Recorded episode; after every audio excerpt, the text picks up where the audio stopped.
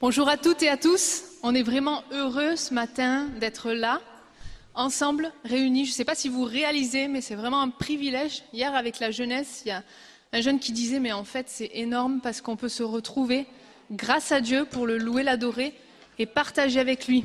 Est-ce que vous êtes heureux d'être là ce matin? Amen. Nous aussi, on est heureux d'être là ce matin et d'avoir répété. sans plus tarder, nous allons commencer ensemble. Je ne sais pas quel est l'état de votre cœur ce matin, mais je vous invite vraiment à faire comme David, à vous écrire Alléluia. Dans le psaume 18, il a écrit Je t'aime, ô Éternel, ma force. L'Éternel est ma forteresse, mon rocher, mon libérateur. Il est mon Dieu, le roc solide où je me réfugie. Il est mon sauveur tout-puissant, mon rempart et mon bouclier. Loué soit l'Éternel. Quand je l'ai appelé, j'ai été délivré de tous mes ennemis. Je m'écris Alléluia.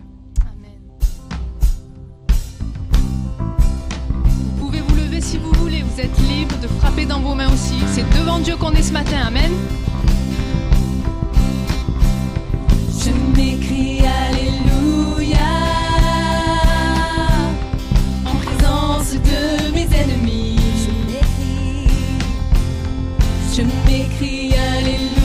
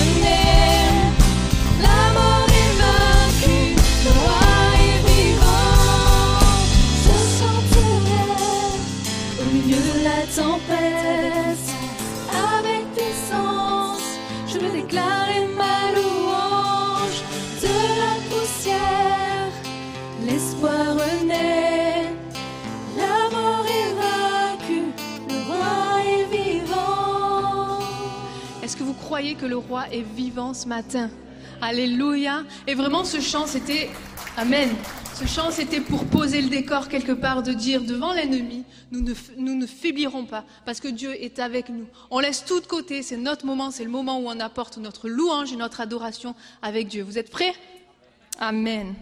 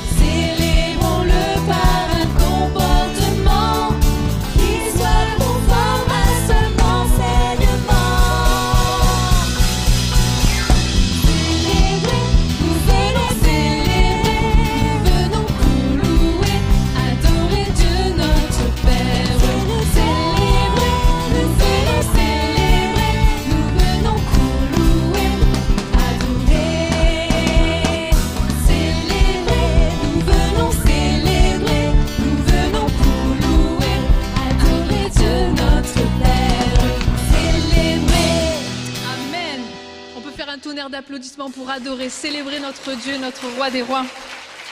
Amen, alléluia. Je suis vraiment heureuse ce matin, je le disais à l'équipe de louange, de pouvoir être là et me dire, mais Seigneur, c'est grâce à toi si on peut avoir tout ce qu'on a. C'est grâce à toi si bah, ce matin on a pu sortir du lit. C'est grâce à toi si on a pu euh, ouais, parler. Et c'est grâce à toi si ce matin on peut chanter et le louer. Et parfois c'est difficile, on est timide et on n'ose pas élever notre voix devant tout le monde. Et, euh, ben là, au travers de ces chants, qu'on puisse le louer, qu'on puisse l'adorer, élever nos voix comme une prière. Amen. Alléluia, Seigneur.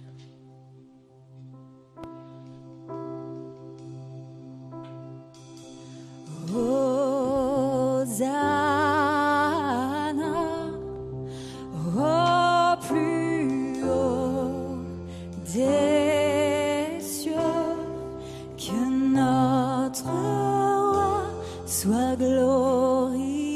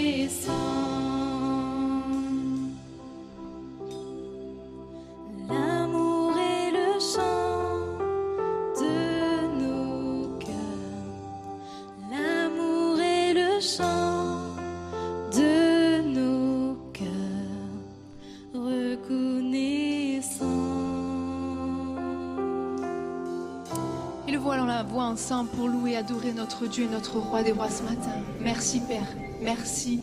Merci pour qui tu es, merci pour ce que tu fais. Merci Père, parce que tu prends soin de nous jour après jour. Merci Seigneur mon Dieu, parce qu'on peut être tranquillisé en paix auprès de toi, dans la joie. À toi soit toute la gloire mon Dieu. Amen.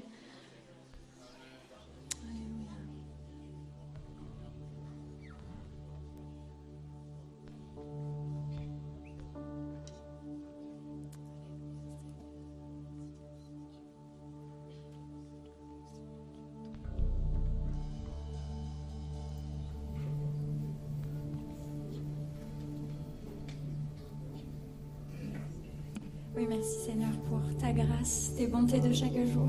Seigneur, c'est pour cela que nous voulons te dire que nous t'aimons. C'est pour cela que nous voulons élever vers toi un parfum de bonne odeur, Seigneur, car tu en es digne, Seigneur, car tu es le roi, Seigneur. Tu es victorieux, Seigneur, et nous ne voulons pas l'oublier, Jésus, ce matin, Seigneur.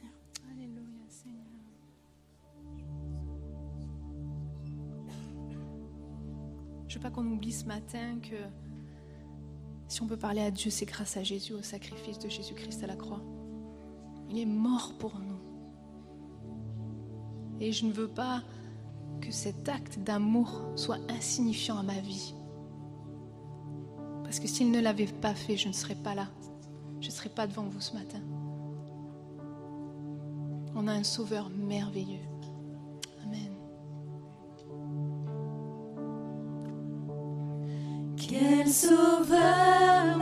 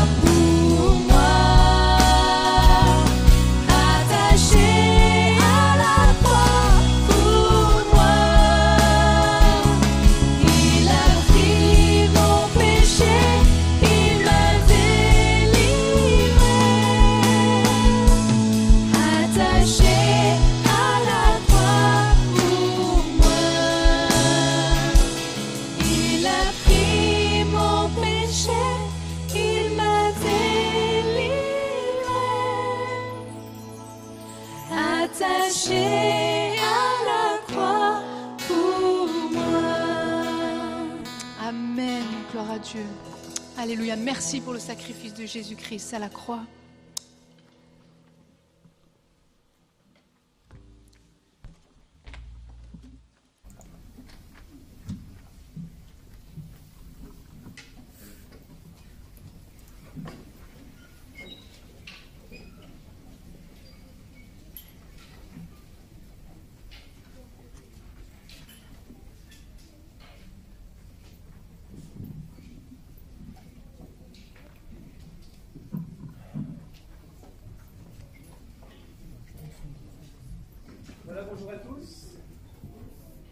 Sais pas si ouais, c'est bon, le micro passe. Bonjour à tous, quelques annonces avant d'introduire notre orateur du matin. Donc vous rappelez que ce jeudi soir, à 19h, nous avons notre réunion de prière sur Zoom. Le lien sera mis sur le site internet, je pense, euh, dans la journée ou d'ici demain. Vous l'aurez. Donc euh, n'oubliez pas ce temps où on veut aussi se tenir pour les différents sujets, prier pour notre pays, mais aussi pr- prier pour les besoins particuliers. Vous pouvez également euh, nous soutenir toujours via le site internet ou pour ceux qui sont en présentiel, il y a des troncs à l'extérieur et à l'entrée du bâtiment. Donc voilà, c'était quelques annonces rapides avant d'introduire notre orateur du jour, donc Jacques Buchold. Merci pour euh, ce qu'il nous a partagé la semaine dernière. On veut encore lui laisser toute la place ce matin pour aborder un des textes difficiles de Paul. Et pour introduire ce moment, j'aimerais vous donner une citation du théologien Matthias Radloff qui dit la chose suivante. La fermeté du chrétien au sujet du ministère de la parole de la femme est inversement proportionnelle à ses connaissances. Heureux le chrétien qui ne lit qu'un seul commentaire car il a toutes les réponses et son esprit demeure tranquille.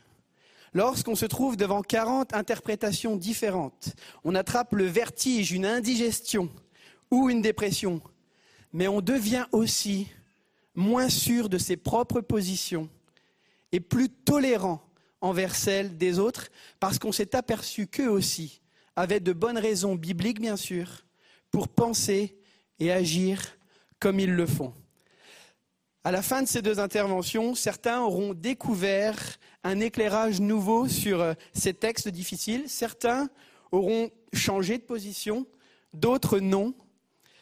Mais notre désir est que l'esprit qui nous anime soit celui du respect et de l'acceptation de celui ou celle qui pense différemment de moi sur ce sujet. Ils sont tout autant des frères et sœurs qui aiment Jésus et qui désirent vivre et le servir selon sa parole. Donc c'est dans cet état d'esprit qu'on veut accueillir ce matin Jacques pour euh, la suite de cet enseignement sur la place de la femme. Est-ce qu'on peut le saluer comme on sait le faire à l'EPI Merci à vous.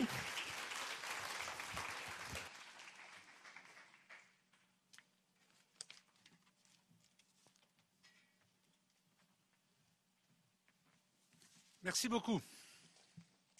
Je vais enlever mon masque. C'est ex- extraordinaire cette fois-ci. J'ai un pupitre, donc je vais pouvoir me débrouiller parce que j'ai découvert la fois dernière que demain, ça suffisait pas pour euh, prêcher euh, avec un micro, avec, euh, avec tout ce qu'il y avait. Alors attendez, ça c'est peut-être un peu haut, mais je vais le baisser. Voilà, génial, ça marche comme ça? Très bon. Alors peut-être juste pour faire écho à ce qui vient d'être dit, euh, je vais vous raconter comment nous faisions euh, les cours, les séminaires euh, à la faculté, donc où j'enseignais. Vous savez que j'étais doyen et professeur de Nouveau Testament, de grec à la faculté de théologie évangélique de Vaux-sur-Seine. Bon, je suis à la retraite, mais je continue toujours à donner des cours. Et régulièrement, je faisais un séminaire sur cette question du ministère féminin. Et il y avait bien sûr parmi les étudiants, un certain nombre d'étudiants, on va dire dans le séminaire, il devait y avoir une quinzaine d'étudiants, ou une quinzaine, méthodistes, frères, pentecôtistes, charismatiques, baptistes, euh, tout le monde évangélique euh, était présent. Euh, africains d'origine, non africains, antillais, euh, plutôt métropolitains, etc., etc., etc. hein, hein, vraiment toutes les cultures, toutes les origines. Et alors pour ce séminaire, ce que je faisais, c'est que je prenais le livre d'Alfred Kuhn, euh, Nelly est présente, je donnais ce livre à lire à tous les étudiants, et euh, chapitre après chapitre, je posais quelques questions, et au début de la session du séminaire, je tirais dans un chapeau au sort deux noms. Donc il lisait ça à l'avance, il travaillait à l'avance. Deux noms. Au hasard. L'un devait dire pourquoi il était pour par rapport au chapitre qu'il avait lu.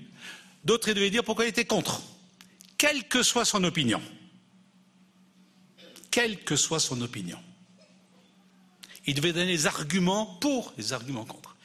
Et je trouvais ça génial. Pourquoi? Parce que ça obligeait chacun à se mettre dans la peau de celui qui, de celui qui, à ses yeux, avait peut-être tort, et argumenter en faveur d'une position qu'il ne soutenait pas nécessairement. Après, bien sûr, il y avait toute une discussion, un temps d'échange, etc., etc. Je trouvais ça excellent. Et c'est ce qu'il nous faut faire. Avant, sur bien des questions, vous savez, Israël, ou pas Israël, hmm, mystère féminin ou pas mystère féminin, millénium ou pas millénium, calvinisme ou arminianisme. Avant, avant de trancher, cherchons à comprendre avec empathie, avec amour, ce que l'autre pense. Il faut se mettre dans sa peau pour voir la force de ses arguments. Ne pensons pas que l'autre a nécessairement tort. Mais voyons la force de ce qu'il pense. Mais même avec les non-chrétiens, vous savez, on ne fait pas d'évangélisation si on ne se met pas dans la peau d'un musulman. Je vais régulièrement dans les pays musulmans. Vibrer comme eux, sentir ce qu'ils ressentent, pour après y répondre. Oui, mais d'abord sentir. Et c'est bien sûr ce qu'il faudrait faire. On n'a pas le temps de faire ça pour chacun des points, mais je présenterai différentes opinions quand même, mais encore aujourd'hui. Analysons toutes choses, mais analysons d'abord avant de retenir ce qu'on croit bon.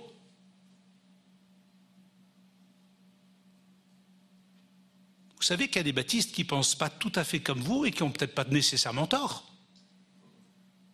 Ou des méthodistes.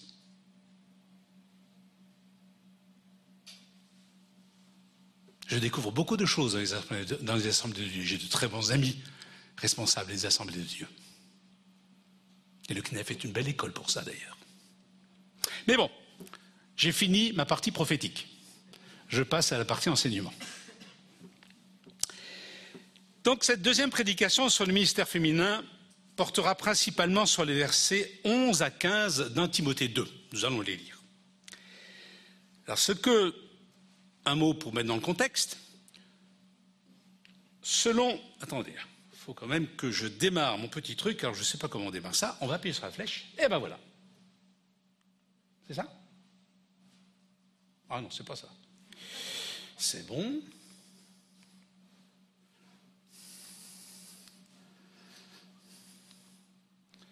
Alors, Dieu fait de grandes choses et ses œuvres sont glorieuses, ça c'est sûr. Mais les ordinateurs font parfois des œuvres étranges. Est-ce que je peux revenir en arrière? Euh, C'est bloqué ce machin.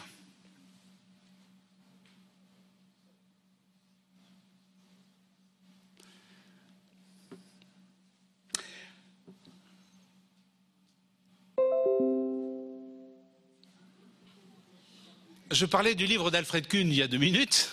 Je vais faire continuer un peu de la pub. Alors là, c'est plus de la prophétie ni de l'enseignement, c'est de la pub. Je vous encourage à lire ce livre d'Alfred Kuhn. J'ai travaillé pendant bien des années avec lui pour la Bible du Semeur. On a travaillé à la traduction de la Bible du Semeur ensemble. S'il y a vraiment une chose qu'Alfred Kuhn nous apprend, nous a appris, c'est cet aspect c'est son sourire. C'est ah, non, voyons un peu toute chose. Prenons les, différents arguments et d'une manière sereine et irénique dans la paix, analysons toute chose. Et le nombre de fois où j'ai dit à Alfred, écoute Alfred, tu proposes cette traduction dans ta parole vivante, mais tu sais, ça, c'est pas, ça tient pas. C'est trop de paraphrases. Le nombre de fois où, on lui a- où je lui ai dit ça, où nous lui avons dit ça en comité, il a dit Bon, bah oui, d'accord, on l'enlève. C'était remarquable. Donc lisez son livre sur le ministère féminin.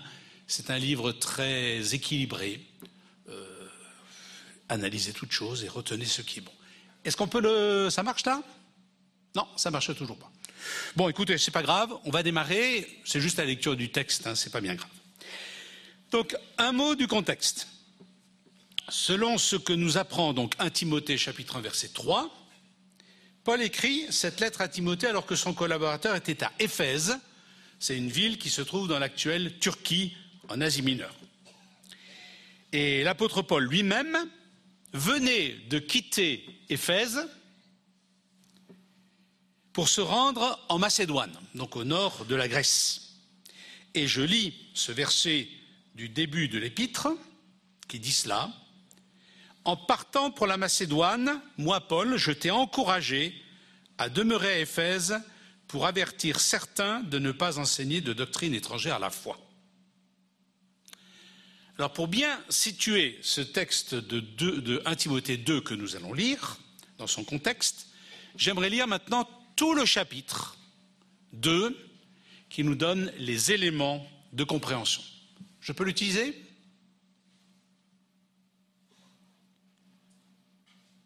Euh, Attendez, alors là on va voir. Euh, là je suis où Je peux revenir en arrière ou pas avec ça?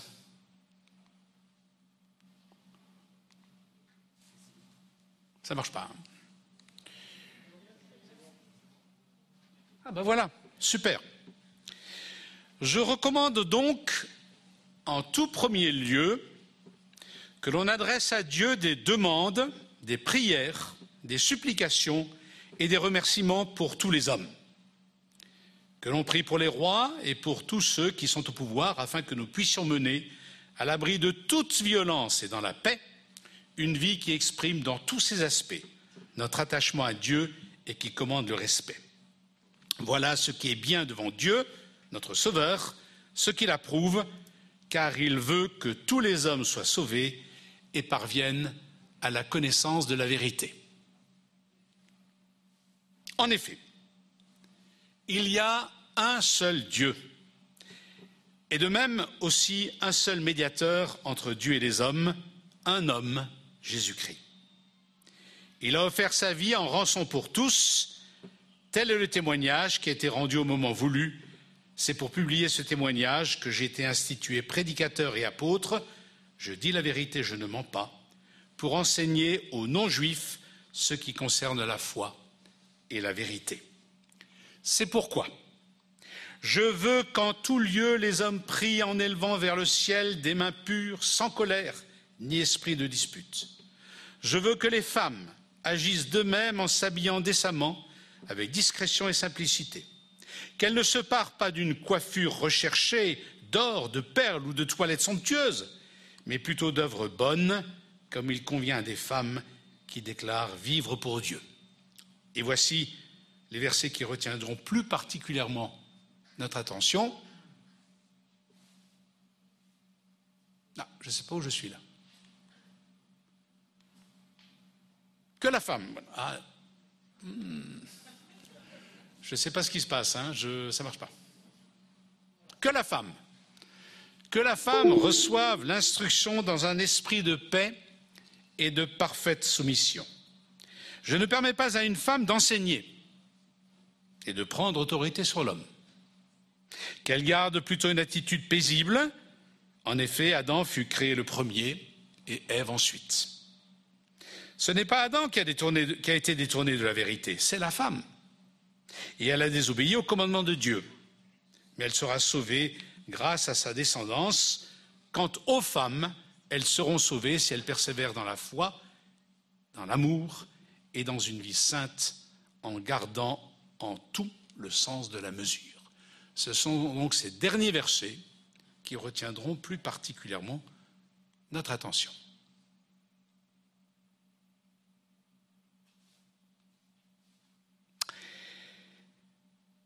Comme vous avez dû vous en rendre compte à la lecture du texte, il y a de nombreux points communs entre notre passage d'un Timothée 2 que nous venons de lire, et le texte sur lequel nous avons réfléchi dimanche dernier, 1 Corinthiens 11. Les deux textes mentionnent la liberté de prier pour les hommes et pour les femmes au sein de l'Église. Dans l'un, comme l'autre texte, Paul insiste aussi au moyen du même verbe sur ce qu'il convient de faire. Il a le souci de la bienséance et de la dignité. Et pour cela, il mentionne en 1 Corinthiens 11, comme en 1 Timothée 2, les enjeux liés à la tenue vestimentaire. Nous l'avons lu. Le manteau hein, sur la tête, le voile, qu'on appelle le voile dans 1 Corinthiens 11, et ici tous les, éléments vestimentaires sur lesquels Paul insiste, en particulier non pour les femmes. Et je relis, pour bien le souligner, 1 Timothée chapitre 2, versets 8 à 10, que nous avons lu. Hein. C'est pourquoi je veux qu'en tout lieu les hommes prient en élevant vers le ciel des mains pures, sans colère ni esprit de dispute. Je veux que les femmes agissent de même. Liberté de prier. En s'habillant décemment, avec discrétion et simplicité. Qu'elles ne se parent pas d'une coiffure recherchée, d'or, de perles, de toilettes somptueuses, mais plutôt d'œuvres bonnes, comme il convient des femmes qui déclarent vivre pour Dieu. Des parallèles très importants entre 1 Corinthiens 11 et 1 Timothée 2. Par ailleurs, dans les versets 11 à 15 d'un Timothée 2, ceux qui vont plus particulièrement retenir notre attention, comme en 1 Corinthiens 11, l'apôtre renvoie au texte de la Genèse qui parle de la création de l'homme et de la femme. Il parle d'Adam, il parle d'Ève. Dans 1 Corinthiens 11, comme dans 1 Timothée 2. Des parallèles étonnants entre ces deux textes. Mais, il y a deux points importants sur lesquels nos deux textes divergent. Et ce sont ces deux points sur lesquels je m'arrêterai principalement.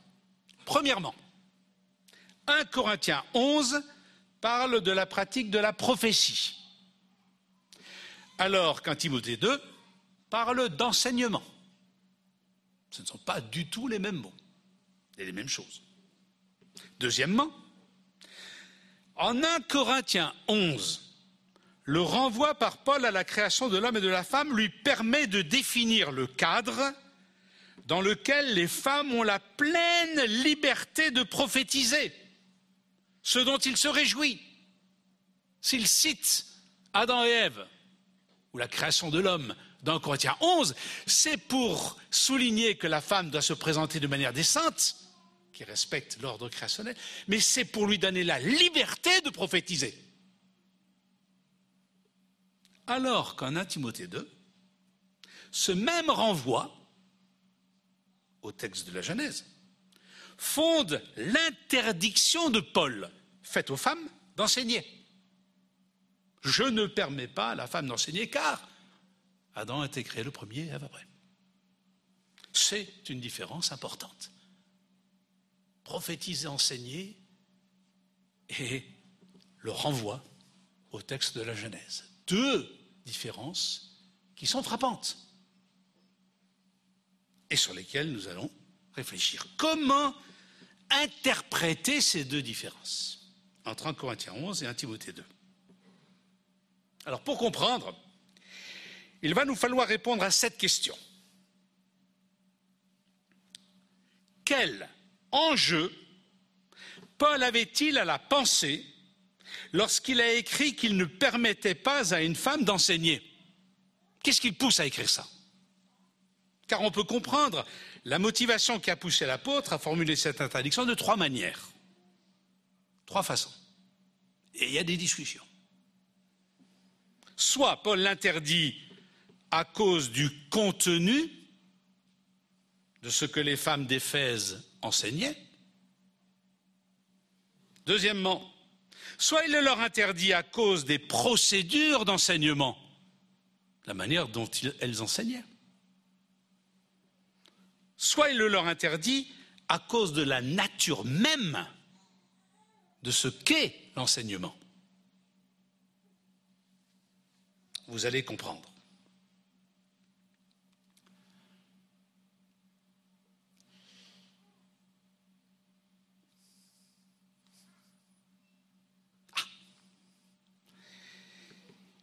C'est pas ça. Il y a un problème là. Est-ce que on abandonne peut-être le PowerPoint? C'est pas grave. Je pense que c'est mieux. Et donc, premièrement, le titre que je donne à cette première raison, c'est les femmes d'Éphèse sont des propagatrices de fausses doctrines. Pour certains, l'interdiction paulinienne est due à un problème de contenu de l'enseignement propagé par certaines femmes de l'Église d'Éphèse, qui troublait par leur enseignement erroné l'Église. On remarque en effet que l'apôtre commence au chapitre 1, verset 3, que j'ai déjà lu, en soulignant qu'il a demandé à Timothée de rester à Éphèse pour s'opposer à ceux qui enseignaient de fausses doctrines. Ces doctrines tournaient entre autres autour de spéculations sur les origines et les descendants des patriarches du livre de la Genèse. Voilà ce qu'écrit Paul au chapitre 1. En partant pour la Macédoine, je relis, je t'ai encouragé, Timothée, à demeurer à Éphèse pour avertir certains de ne pas enseigner des doctrines étrangères à la foi. Qu'ils cessent de porter leur intérêt à des récits de pure invention et à des généalogies interminables. Des préoccupations comme celle-ci font naître des spéculations au lieu de nous aider dans les responsabilités que Dieu nous confie dans l'œuvre de la foi. Puis tout de suite après le chapitre 1 vient le chapitre 2 que nous avons lu. Et dans l'original, ce chapitre débute par un donc. Je recommande donc. Et pour certains, Paul exposerait à Timothée, dans ce deuxième chapitre, la manière très concrète de faire face à ces enseignements, de, ces enseignants de fausses doctrines. Et c'est pourquoi, disent ceux qui interprètent les choses de cette manière, il interdirait aux femmes d'enseigner. Parce que c'est elles qui enseignaient ces fausses doctrines. Mais, répliqueront d'autres, rien ne suggère au chapitre 1 que ces enseignants mensongers, ces faux docteurs, soient des femmes. Et pourquoi leur interdire à elles seules d'enseigner s'il y a aussi des hommes qui sont impliqués là-dedans? Alors l'une des réponses à ce type d'objection est de souligner la place importante qu'occupent les recommandations concernant les femmes dans cet épître, bien plus que dans toute autre lettre de l'apôtre Paul. L'apôtre, en 3.11, parle des qualifications des femmes diacres. Pour être diacre, si une femme veut être diacre, voilà ce qu'il faut. En 5.2, il exhorte Timothée à traiter, je cite, les femmes âgées comme des mères, les femmes plus jeunes comme des sœurs, en toute pureté. En 5, versets 3 à 8, il insiste sur le soutien que les familles doivent apporter aux veuves. Puis en 5, 9 à 10, il aborde la question du soutien matériel des veuves âgées qui servent l'Église. Finalement, en 5, 11 à 15, il souligne quelle est la juste attitude à avoir à l'égard des veuves plus jeunes.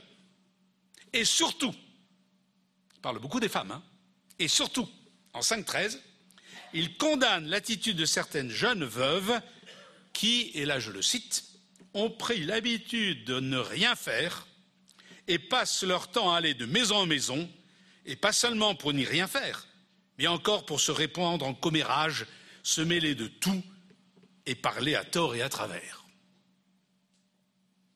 Et Paul ajoute au verset 15, ce même chapitre, qu'il y en a, je cite, déjà plusieurs d'entre elles qui se sont détournées du droit chemin pour suivre Satan. Ne serait-ce pas ce genre de femmes que Paul vise dans notre texte lorsqu'il interdit aux femmes d'enseigner? Car il veut éviter qu'elles répandent leurs spéculations et leurs doctrines de démons. C'est le mot qu'il utilise au chapitre 4. Ne serait-ce pas précisément la raison qui l'a poussé à souligner dans notre texte de 1 Timothée 2 que j'ai lu Et là je recite que c'est la femme, Ève et non Adam, qui a été détournée de la vérité. et qui a désobéi au commandement de Dieu lors de la chute. Et il ferait là un parallèle entre ces femmes à problème dans l'Église et Ève, qui elle a été détournée au début. Paul ne dit ça nulle part ailleurs. Il est possible que le contexte de l'Église d'Éphèse explique en partie l'interdiction faite par Paul aux femmes d'enseigner. En partie. N'est-ce pas, en effet, le seul texte de toutes les épîtres de Paul qui contiennent explicitement cette interdiction? Vous ne la trouvez pas ailleurs. Mais deux raisons me poussent à rejeter comme explication principale cette interdiction, euh, comme explication principale de cette interdiction, le rôle de certaines femmes comme propagatrices de fausses doctrines dans l'Église d'Éphèse. Pourquoi, à mes yeux, ça n'explique pas vraiment? Premièrement, Paul ne dit pas au chapitre 2, verset 12 que nous avons lu, je ne permets pas à certaines femmes d'enseigner. Mais il dit, je ne permets pas à une femme d'enseigner. Et l'interdiction de l'apôtre concerne toutes les femmes. On ne punit pas la classe tout entière si un seul élève a fait des bêtises. Et la deuxième raison, ce qui se joue dans l'interdiction paulinienne, ce n'est pas d'abord, en tout cas, une question de fausse ou de bonne doctrine, c'est pas ce que dit Paul, mais le fait d'enseigner.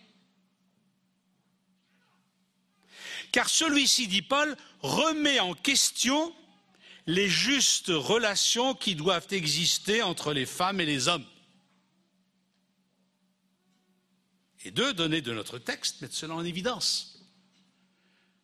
Tout d'abord, il y a le recours dans 1 Timothée 2, hein, verset 12, que nous avons lu. Le recours par Paul au verbe prendre autorité. D'enseigner, je ne permets pas à la femme, ni de prendre autorité sur l'homme. Le problème, ce n'est pas un problème de fausse doctrine, là. C'est de prendre autorité sur l'homme. Et deuxièmement, Paul renvoie la Genèse. Adam a été créé le premier et Ève ensuite. Ce n'est pas un problème de fausse doctrine, là. D'où la deuxième façon d'interpréter l'interdiction paulinienne, qui concerne les procédures d'enseignement. Ce qui pose problème, selon notre texte, ce n'est pas qu'une femme énonce, expose ou explique la vérité chrétienne. Priscille l'a fait auprès d'Apollos avec son mari Aquilas, et cela avec une grande compétence. Je lis le texte d'acte 18 qui est frappant. Quand Priscille et Aquilas, et je souligne que c'est dans cet ordre, un grec n'aurait jamais dit ça comme ça. D'abord le mari, après l'épouse. Quand Priscille et Aquilas, il semble bien que ce soit Priscille, qui soit la, la, plus douée, la plus compétente. Quand Priscille et Aquilas eurent entendu Apollos, ils le prirent avec eux et lui expliquèrent plus précisément la voix de Dieu. Acte 18, verset 26. Priscille a enseigné.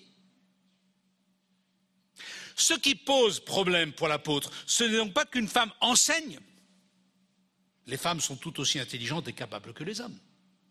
Mais c'est qu'une femme le fasse lors des rencontres de l'Église. C'est ça le problème. En présence des hommes de la communauté. L'apôtre écrit en effet qu'enseigner pour une femme, c'est prendre autorité sur l'homme. Ce qui se dit en grec, c'est un des rares mots grecs que je vais utiliser, mais authenteo. Ce verbe ne se trouve qu'ici dans le Nouveau Testament. Et son interprétation a donné lieu à de nombreuses discussions entre spécialistes.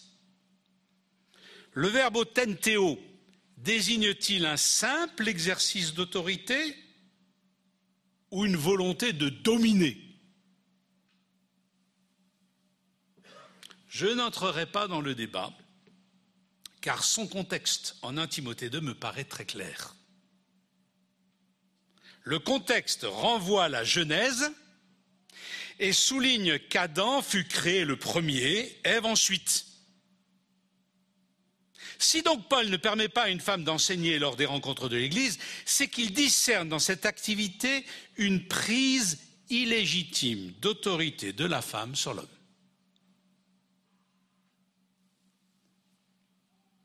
Mais si telle est la juste façon d'interpréter l'interdiction paulinienne, une question se pose.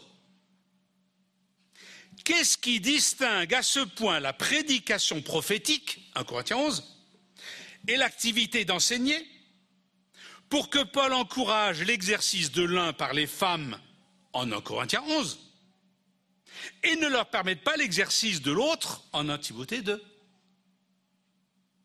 Car il faut le souligner, la prophétie que Paul encourage et l'enseignement ont lieu tous deux lors des rencontres de l'Église, où hommes et femmes sont réunis. La différence entre l'exercice de la prophétie et l'activité d'enseignement tiendrait-elle alors à la façon de faire ces choses? Alors voyons comment l'enseignement du temps de Paul se pratiquait. Et je vous lis ce qu'en dit le grand spécialiste de l'Antiquité, un homme euh, remarquable, ce livre, Henri Irénée Marou, grand historien, traduit dans le monde entier, catholique de conviction. Il écrit ça dans le premier volume de son Histoire de l'éducation dans l'Antiquité, qui est consacré au monde grec. Il souligne que l'enseignement avait un double aspect. C'est comme ça que ça se passait. Je vous le lis. Ah ben voilà. En premier lieu, on lisait, c'est-à-dire expliquait et commentait les textes classiques. Platon, Aristote, les philosophes, etc. Donc ça, c'était dans les écoles après l'enseignement primaire. C'est des écoles où on se formait un peu plus, hein, de rhétorique, etc. Mais l'enseignement, donc d'abord on expliquait les textes. Mais l'enseignement avait un second aspect, plus personnel et plus vivant. Le professeur parlait aussi directement en son nom et communiquait à ses disciples le fruit de sa propre pensée et sa sagesse. En juger par les œuvres littéraires qui paraissaient refléter un tel enseignement, il ne faut pas imaginer un cours suivi, construisant pièce par pièce un puissant système. Il s'agissait d'entretiens plus libres, d'un ton familier, qui prenait occasion d'un texte qu'on venait de commenter d'un incident de la vie quotidienne, d'une question soulevée en passant pour s'élever à des considérations doctrinales. C'est comme ça que ça se passait. Et dans l'enseignement de l'Église, on retrouvait bien entendu le premier aspect de l'enseignement des écoles de l'Antiquité. On y commentait les textes de l'Écriture, en particulier l'Ancien Testament, qui existait à l'époque. Mais le deuxième aspect que relève Henri Irénée Marou, qui parle d'entretien plus libre, devait aussi jouer un rôle important dans l'enseignement de l'Église. Lors des rencontres avec Paul, les Juifs de Béret, vous savez les livres des actes, les Juifs de Béret ne se sont pas contentés d'écouter Paul. Acte 17 ils examinaient chaque jour les Écritures pour voir si ce qu'on leur disait était juste, dit le livre des actes. Et cet examen, soyez-en sûrs, ils ne le faisaient pas une fois rentrés chez eux après avoir sagement écouté Paul. Comme vous le faites là. Ben non. C'est pendant que Paul et Silas enseignaient la parole qu'ils devaient évaluer, juger, vérifier si ce qu'on leur disait était conforme aux Écritures, et certainement poser des questions, comme si vous m'interrompiez, pour me poser des questions et me dire, maintenant tu dis ça, mais attends. C'est comme ça que ça se passait. Et pour preuve, je vais vous lire 1 Corinthiens 14, versets 29 à 38. Je Je vous avais dit qu'on l'aborderait rapidement, mais ce sera fait rapidement ce matin. Et parce que ce texte renvoie très certainement à ce genre de pratique dans l'Église, mais appliqué à l'évaluation des prophéties. Je lis 1 Corinthiens 14, verset 29. Quant à ceux qui prophétisent, alors là j'ai mis un petit 1 et un petit 2, que vous voyez. Paul va d'abord parler de la manière de faire et après il va parler de l'évaluation des prophéties. Alors, premièrement, quant à ceux qui prophétisent, premièrement, voilà comment il faut faire, c'est la forme, que deux ou trois prennent la parole. Pas tout le monde en même temps, s'il vous plaît. Et deuxièmement, qu'après, que les autres jugent ce qu'ils disent. Alors, premièrement, il reprend les questions de forme, deux ou trois prendre la parole. Si l'un des assistants reçoit une révélation pendant qu'un autre parle, celui qui a la parole doit se taire. Ainsi, vous pouvez tous prophétiser à tour de rôle afin que tous soient instruits et stimulés dans leur foi. Car les prophètes restent, même, restent maîtres d'eux-mêmes. Ce n'est pas un esprit qui vient les faire rouler par terre euh, et puis ils sont plus maîtres d'eux-mêmes. Non, non, non, non. Ce n'est pas de l'extase ou de je sais pas quoi. Non, les prophètes restent maîtres d'eux-mêmes. Dieu, en effet, n'est pas un Dieu de désordre, mais de paix. Tout dans l'ordre. Voilà la forme. Puis maintenant, l'évaluation. Qui va évaluer les prophéties? Comme dans toutes les églises des membres du peuple saint, que les femmes gardent le silence, ne prennent pas la parole à ce moment-là dans les assemblées, car il ne leur est pas permis de prendre la parole qu'elles sachent se tenir dans la soumission comme le recommande aussi la loi, si elles veulent s'instruire sur quelques points, comme le recommande la loi, c'est de nous dans Ève. Hein. Si elles veulent s'instruire sur quelques points, qu'elles interrogent leur mari à la maison. En effet, il est inconvenant pour une femme de prendre la parole dans une assemblée quand on évalue les prophéties. Car enfin, est-ce de chez vous que la parole de Dieu est sortie Est-ce chez vous seulement qu'elle nous est parvenue si quelqu'un estime être un prophète ou pense bénéficier d'une manifestation spirituelle, il doit reconnaître dans ce que vous écris un ordre du Seigneur. Et si quelqu'un refuse de reconnaître cela, c'est la preuve qu'il n'a pas été lui-même reconnu par Dieu. En résumé, mes frères, sœurs, recherchez ardemment à prophétiser, hommes comme femmes. Et ne vous opposez pas à ce que l'on parle en langue inconnue, mais veillez à ce que tout se passe convenablement et non dans le désordre, en particulier lorsqu'on évalue les prophéties. Tenez compte de ce que j'ai dit sur les femmes, dit Paul. L'évaluation des paroles ou des prédications prophétiques devait s'accompagner de la part de ceux qui prenaient la parole de commentaires et de questions. L'apôtre Paul va d'ailleurs dire, si une femme a des questions à poser, qu'elle la pose à son mari lorsqu'elle est rentrée. Et l'on sait par plusieurs textes de l'Antiquité, par Plutarque par exemple, qui est contemporain de l'apôtre Paul, que lors de discours, il n'était pas rare que l'on interrompe l'orateur pour lui poser des questions ou même le contredire, à l'époque. Alors je l'ai souligné dimanche dernier, les églises du premier siècle se réunissaient dans des maisons des villas romaines.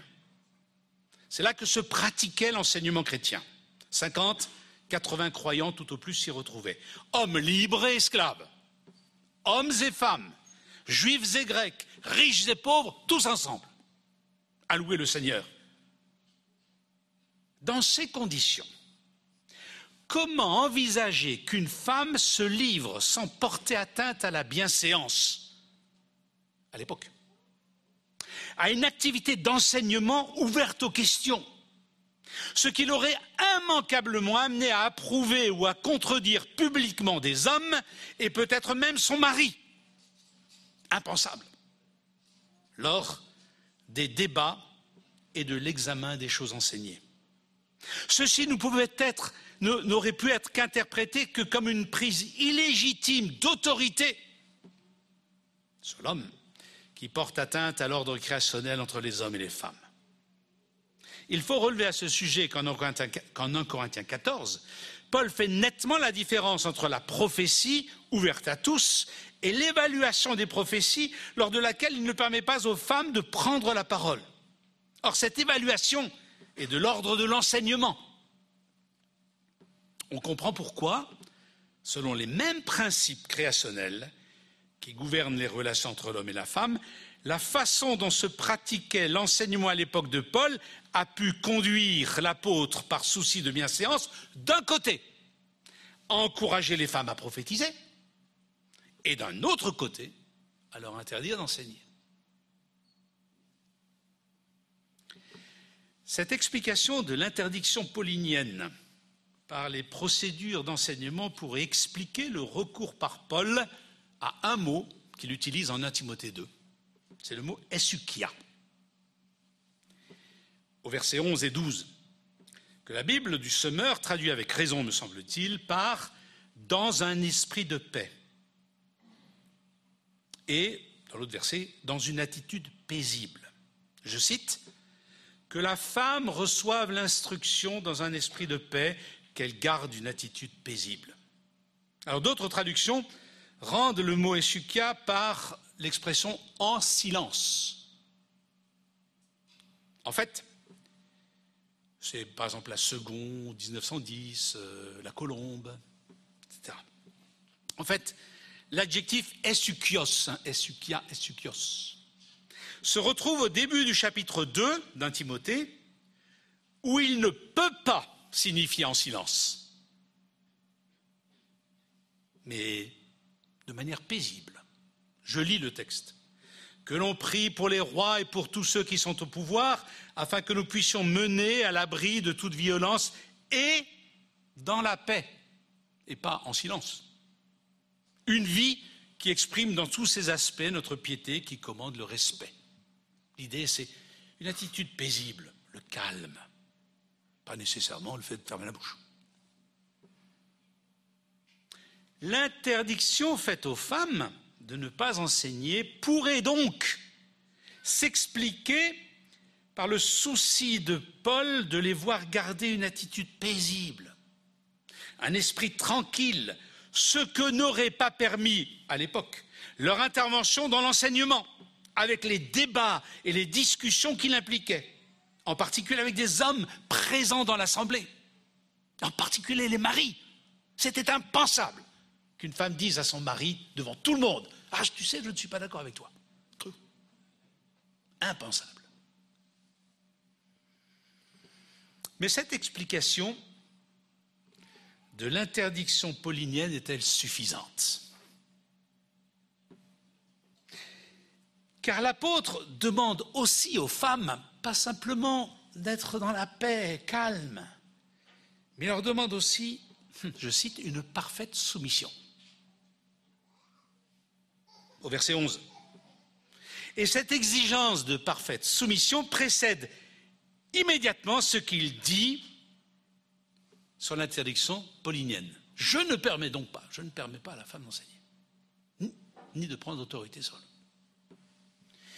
Une telle expression, parfaite soumission, ne me semble pas viser uniquement les questions de procédure, de façon de faire, d'enseignement mais concerne la nature même de ce qu'est l'enseignement.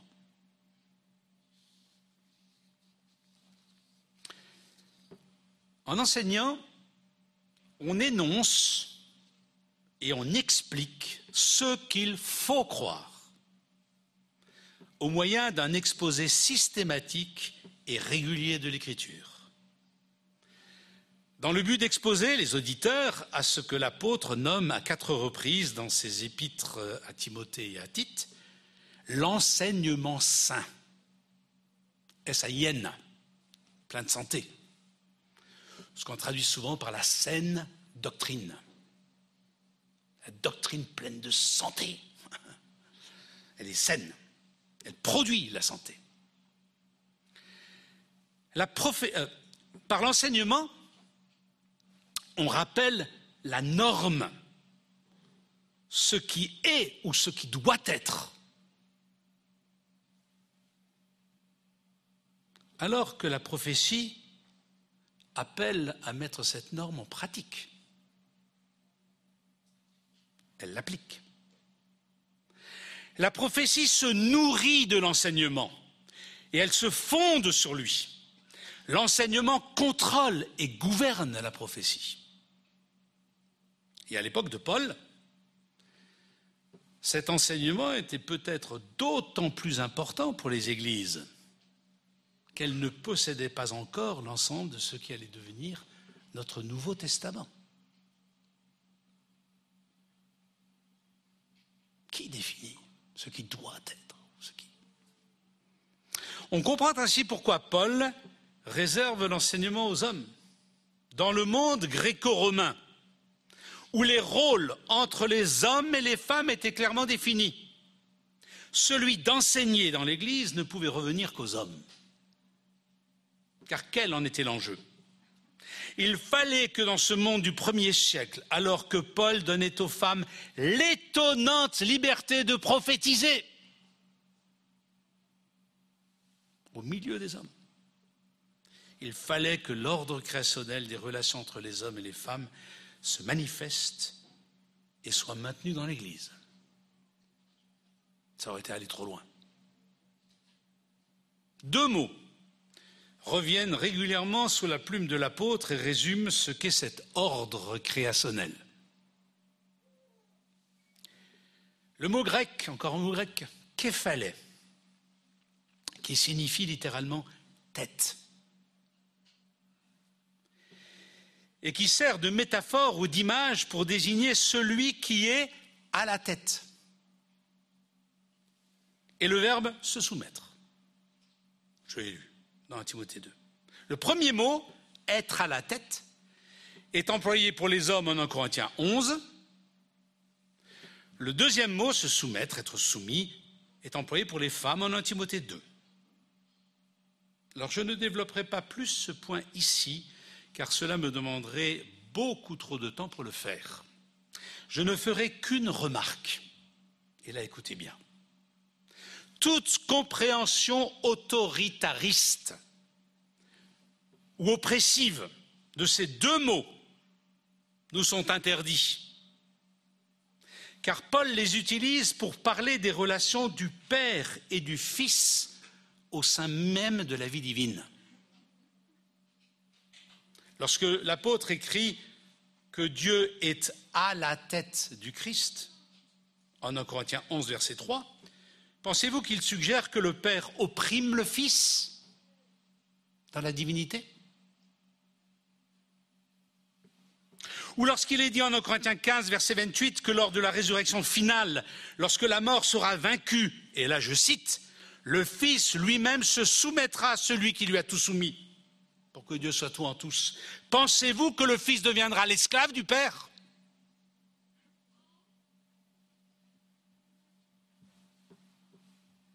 Ce sont des mots qui expriment une relation que l'apôtre va d'ailleurs utiliser pour parler de la relation entre le Christ et l'Église. Non, l'ordre créationnel dont Paul exige le respect n'est pas un ordre d'oppression, mais le cadre qui permet aux relations des hommes et des femmes de s'épanouir. Et cet ordre exigeait qu'à l'époque de l'apôtre et dans son contexte, les femmes n'enseignent pas à cause de la nature même de ce qu'est l'enseignement.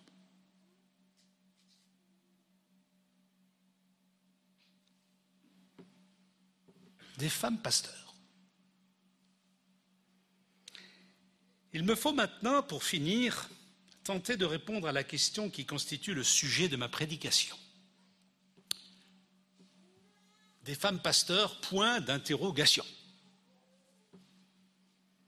Alors pour bien faire ce travail, il va nous falloir faire de constants allers-retours entre ce que nous avons compris de l'enseignement de l'Écriture, du temps de Paul, d'une part, c'est ce qu'on a essayé de faire jusqu'à maintenant,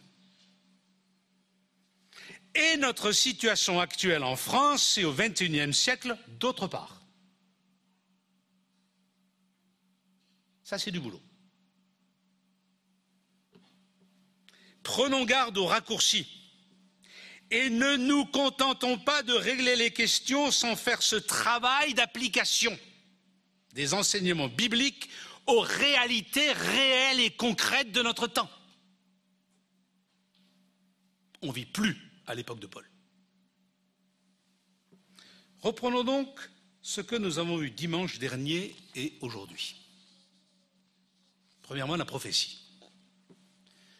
1 Corinthiens 11 nous a appris que Paul se réjouissait que l'église de Corinthe mette en pratique cette étonnante nouveauté dans le Seigneur. Les femmes sont pleinement libres de prier et de prophétiser en présence des hommes lors des rencontres de l'Église. La prophétie, c'est ce que nous avons vu, applique la vérité scripturaire à une situation donnée. Par elle, les croyants sont édifiés, dit Paul, exhortés, réconfortés et instruits. Acte, euh, pardon, 1 Corinthiens chapitre 14, versets 3 et 31. Alors je lisais un article d'Henri Blocher dans lequel il estime, et là je le cite, écoutez bien, que 80 à 90% de la prédication traditionnelle des églises évangéliques pouvait être taxée de prophétique selon les normes du Nouveau Testament. L'exhortation, l'édification, l'encouragement, la consolation. Ce n'est pas de l'enseignement, c'est de la prophétie. 80-90% de ce que vous entendez ici le dimanche. Alors, à la lumière de ce que dit Paul en 1 Corinthiens 11, je ne vois donc pas comment on pourrait refuser à des femmes fidèles et compétentes de pratiquer le, de participer au ministère ordinaire de la prédication régulière dans nos églises. Si bien sûr elles l'exercent dans une tenue pense à Paul, hein, et une attitude respectueuse des hommes, selon ce qui exige l'ordre créationnel auquel Paul se réfère en 1 Corinthiens 11. Et donc, pas étonnant qu'une femme, pour 80-90% des prédications qui se font dans nos églises, participe à ces prédications. Maintenant, vous me direz, participer à la prédication prophétique, même régulièrement, c'est une chose. Être pasteur, c'en est une autre. L'un des problèmes est celui de la conception du pasteur que l'on a. Et je ne suis vraiment pas sûr que la conception du pasteur unique, homme et tout-puissant dans son Église, soit celle du Nouveau Testament.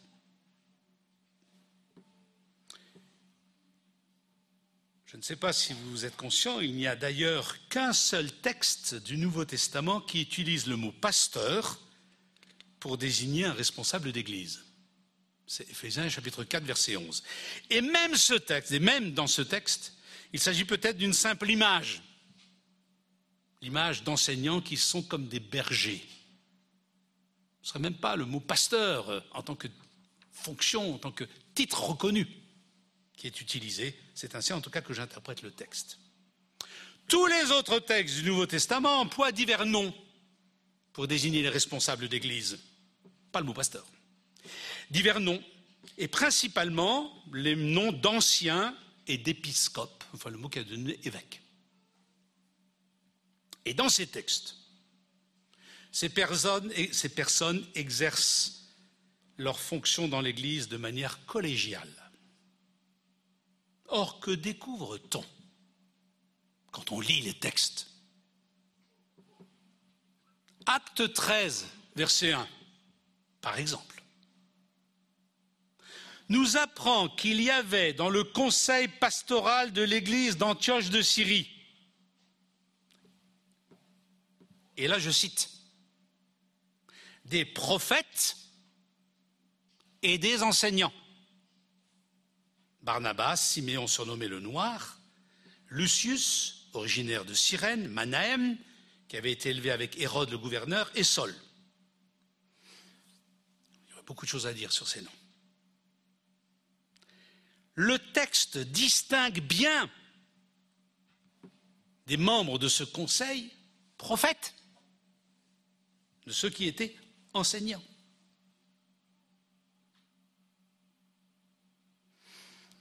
En 1 Timothée chapitre 5 verset 17, de même, Paul fait la différence entre la prédication et l'enseignement.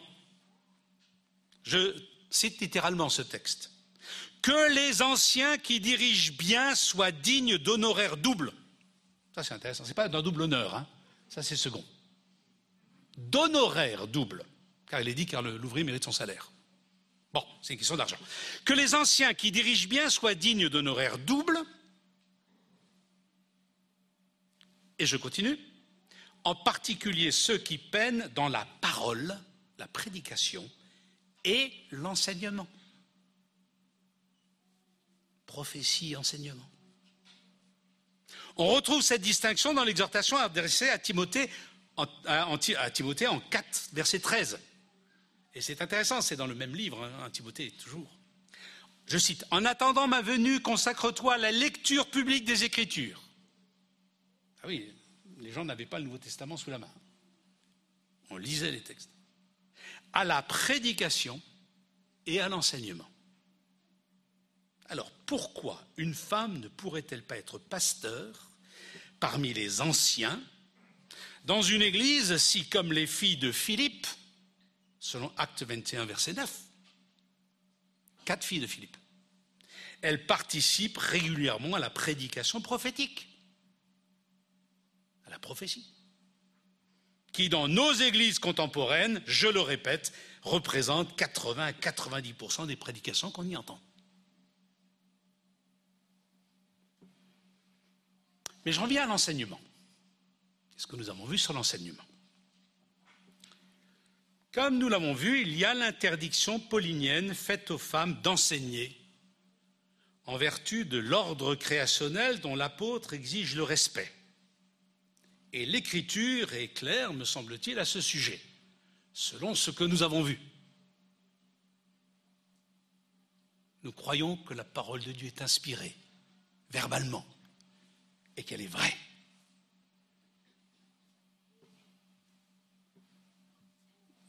Enregistrons ce que Paul dit.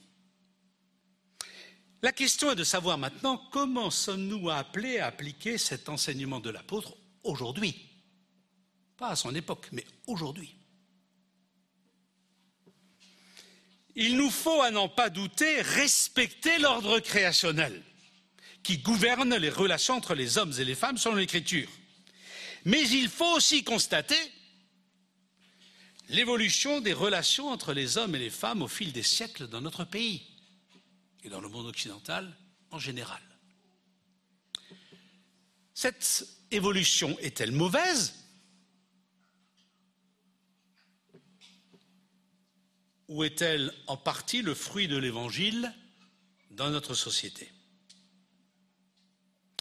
Une étude même rapide de la place de la femme dans l'Ancien Testament, puis dans le ministère de Jésus, puis dans la pratique de l'Église depuis la Pentecôte, suffirait pour mettre en évidence que la venue progressive du royaume a eu une influence décisive et voulue de Dieu sur le statut de la femme. Nous l'avons vu en 1 Corinthiens 11.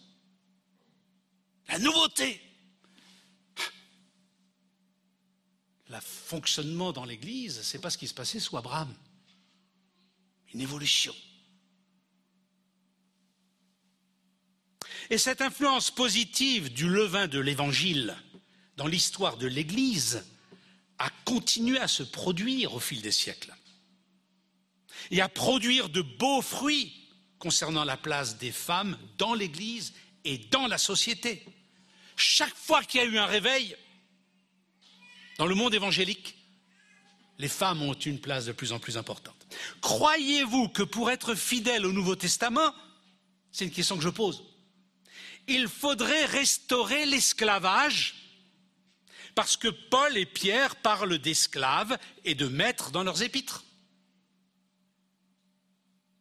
Ne pensez-vous pas plutôt que les enseignements qu'ils ont donnés ont posé les jalons qui, avec d'autres, ont abouti à l'abolition de l'esclavage Et qu'il nous faut appliquer ces textes aujourd'hui à la situation des rapports entre patron et maître, euh, patron et, et, et employés, et salariés, pour être fidèle à ce que Paul dit sur les esclaves et les maîtres. On accepte l'évolution. Du temps de Paul, dans les couples, l'ordre créationnel se manifestait par une répartition très nette des rôles des époux et des épouses, qui a perduré pendant des siècles. L'homme fait ça, la femme fait ça. De nos jours en particulier, grâce à la formation scolaire et universitaire des filles, hommes et femmes remplissent souvent les mêmes rôles, les mêmes fonctions et les mêmes emplois. Dans les couples, les responsabilités familiales, la vaisselle par exemple, et éducatives ne sont plus réparties entre l'époux et l'épouse, mais l'un et l'autre y font face ensemble. J'espère pour la vaisselle en tout cas. Messieurs. L'ordre créationnel entre hommes et femmes qu'il faut respecter ne se manifeste plus au travers de rôles différents, mais par des manières différentes de remplir les mêmes rôles. Pourquoi l'Église serait-elle la seule communauté de vie où cette évolution produite par le levain de l'Évangile ne puisse avoir lieu et le ministère d'enseignement ne puisse être partagé entre des hommes et des femmes qui consciemment cherchent à l'exercer ensemble d'une manière qui manifeste l'ordre créationnel? À moins que l'on juge qu'il faille coûte que coûte maintenir la différence de rôle. Il y a des choses interdites aux femmes. Mais alors, chers amis, et là je suis un peu en pétard contre certains livres, il ne faut pas être hypocrite, car l'apôtre Paul souligne qu'il s'agit d'un ordre créationnel et non un ordre ecclésial ou sacramentel. Ce n'est pas quelque chose qui concerne uniquement l'Église. Il faudrait donc enseigner aux femmes, mesdames, que si la différence entre hommes et femmes se voit dans des rôles et non pas dans la même dans la façon de vivre ensemble ces rôles. Il faudrait donc vous enseigner, mesdames, qu'il vous est interdit de prendre autorité sur les hommes dans la vie sociale. Aussi, car c'est un ordre créationnel et qui ne concerne pas que les rencontres de l'Église.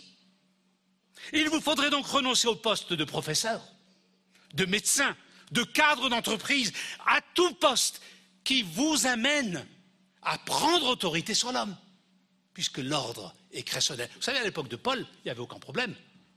Aucune femme ne jouait ce rôle-là dans la société. Elles étaient dans la maison. C'est dans l'Église que tout à coup les femmes ont commencé à jouer un rôle étonnant au milieu des hommes. Mais aujourd'hui, mesdames, vous êtes dans des rôles, vous exercez une autorité sur des hommes au sein de la vie sociale de manière évidente. Et je crois que vous ne péchez pas en faisant cela. Et que vous êtes appelés à le pratiquer en respectant l'ordre créationnel. Il y aurait beaucoup de choses à dire là-dessus. Alors j'aimerais finir. Je dois conclure. Je ne sais pas quelle heure il est. C'est pas grave. J'aimerais finir par quelques mots de conclusion. Quelle est la loi qui gouverne notre culture aujourd'hui? Cette loi, c'est celle de l'individualisme. Les hommes et les femmes sont uniquement des individus.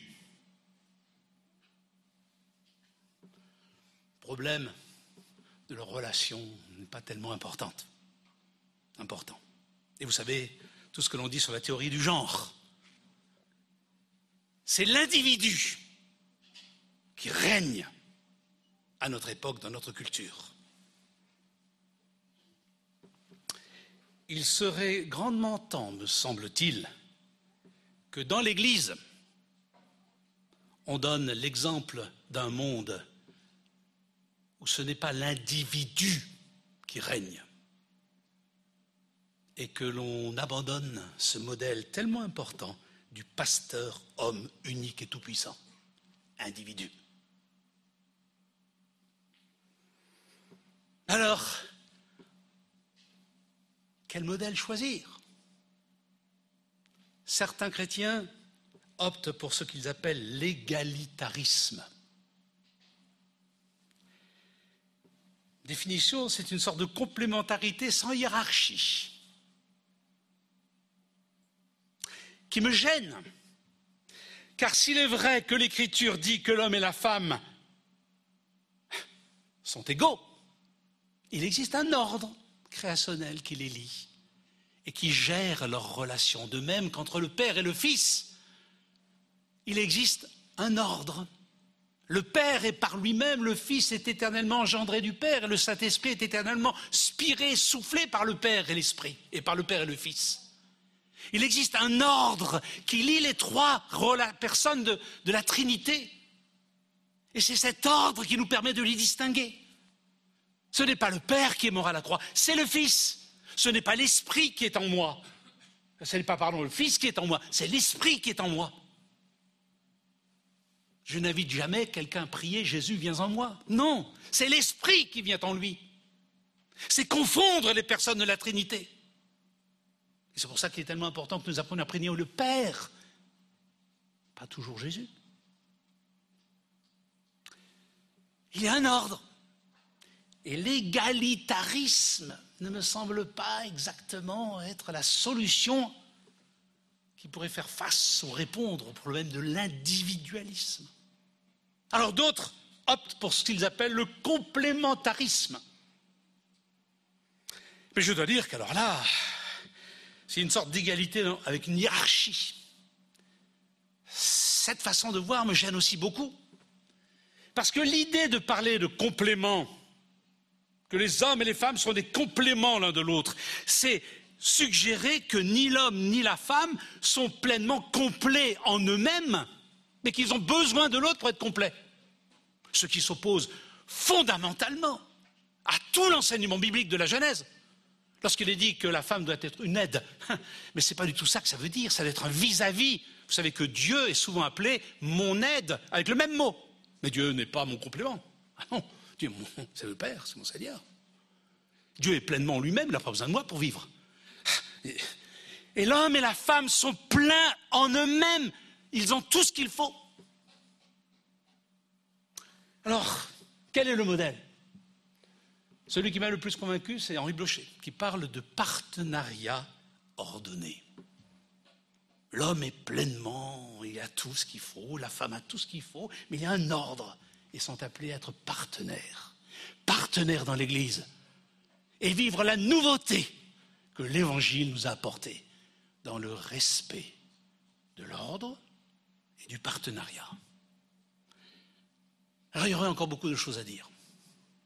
Mais ça, c'est votre travail. Analysez toutes choses, retenez ce qui est bon. Et surtout, ne cessez pas de prier et de réfléchir. Ne vous contentez pas de petites réponses faciles. Ni dans votre couple, ni dans l'Église, ni dans la vie sociale. Nous allons prier. Notre Père, ta parole est une lumière. Nous voulons d'abord le confesser, car c'est ce que notre enseignement nous dit. Mais après, nous aimerions, Père, pouvoir en vivre. Nous te demandons que ta parole, par ton esprit, nous guide réellement, concrètement. Pas seulement en théorie, mais dans la pratique. Donne-nous de la sagesse, de l'amour, pour pouvoir t'aimer et nous aimer les uns les autres. Amen.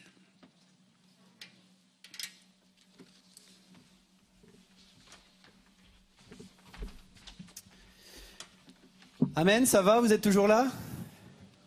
Ah, merci pour les deux, trois qui sont là. Les autres, euh, on se verra la prochaine fois. Merci Jacques pour euh, ce que tu nous as apporté ce matin. Euh, Est-ce qu'il y a une église qui veut être partenaire les uns avec les autres? Hommes et femmes. Est-ce qu'on veut être ouais, cette église partenaire qui fait l'œuvre du royaume et qui sert Jésus de tout son cœur dans notre société qui en a tant besoin? En tout cas, c'est le vœu de l'équipe pastorale et c'est ce que nous voulons vivre avec les anciens, avec le, conseil d'administration, vivre cette Église qui, qui sert avec les dons, les talents que nous avons reçus, que nous soyons des hommes, des femmes, peu importe l'endroit d'où nous venons. Parce que Dieu a déposé un appel particulier sur chacune de nos vies. Amen. Alors que ça puisse être notre leitmotiv pour l'épi, en tout cas dans ce que nous sommes en train de vivre, notre monde, il a tellement besoin de voir les enfants de Dieu briller, hommes comme femmes. Et en tout cas, c'est ce qu'il y a sur notre cœur pour notre ville ici à Strasbourg, et je pense avec l'ensemble des églises euh, de la ville et de l'Eurométropole. On va laisser la place à Anne pour un dernier chant. Merci.